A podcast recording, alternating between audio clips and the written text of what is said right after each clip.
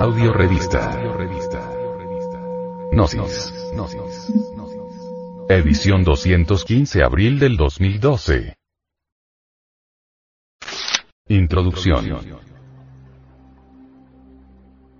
Un estudio de la sexualidad humana nos lleva a entender que el sexo tiene la capacidad de regenerar completamente al ser humano desde el punto de vista anímico, energético, físico y hasta espiritual. En el sexo está el poder secreto que abre o cierra las puertas del Edén. La energía sexual, correctamente orientada, abre las puertas del paraíso. La energía creadora, equivocadamente orientada, cierra las puertas del paraíso.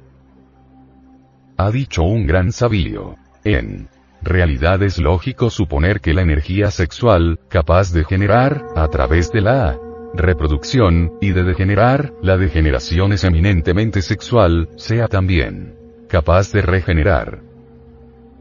Lejos de ser simplemente una función biológica animal, el sexo es la unión cósmica de los opuestos, la energía primordial de la que surgen todas las cosas. Y todos los seres que hay en el universo. La energía sexual es realmente y sin duda alguna, la energía más sutil y poderosa que normalmente se produce y conduce a través del organismo humano. Todo lo que es el hombre, incluyendo las tres esferas del pensamiento, sentimiento y voluntad, no es sino el resultado exacto de las distintas modificaciones de la energía sexual. Sin embargo, de la forma en la que encaramos la cuestión sexual en nuestra civilización moderna las capacidades regenerativas del sexo están totalmente frustradas, ya que vemos únicamente al sexo como una función placentera o reproductiva y no alcanzamos a comprender el carácter sagrado que posee. La cultura moderna ve al sexo en función de su propia ignorancia, que no tuvieron las culturas antiguas. El sexo es hoy objeto de tabú y prejuicios para muchos, o campo de libertinaje para otros es objeto de juego o de deporte. Los chistes más jocosos tienen que ver con el sexo, con sus abusos, sus fallas y sus limitaciones, los insultos. Más soeces e hirientes tiene al sexo como protagonista. El sexo vende más que ninguna otra cosa y se usa para vender desde un chocolate hasta una computadora. La mujer, que quiso emanciparse en la revolución social de los 60, es hoy, paradójicamente, presa de una maquinaria que la oprime, la humilla y la usa como adorno de venta. También el sexo masculino fue integrado, más recientemente, a esta penosa maquinaria.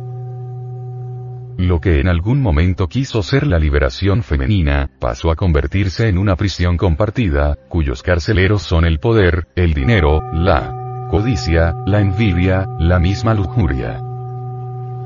Se ha dicho. El dinero mueve al mundo, a lo que podemos agregar el sexo mueve al dinero.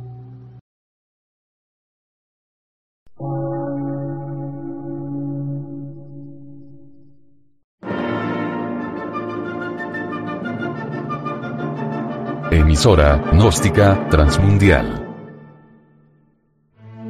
Por una nueva civilización y una nueva cultura, sobre la faz de la Tierra.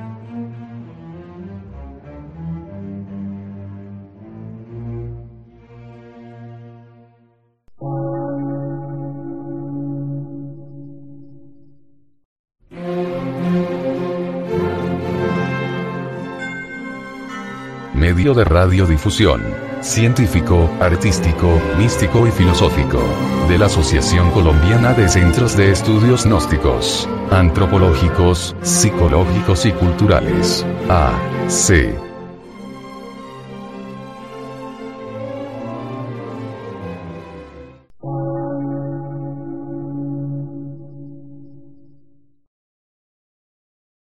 Lectura en movimiento. Difusión sin fronteras.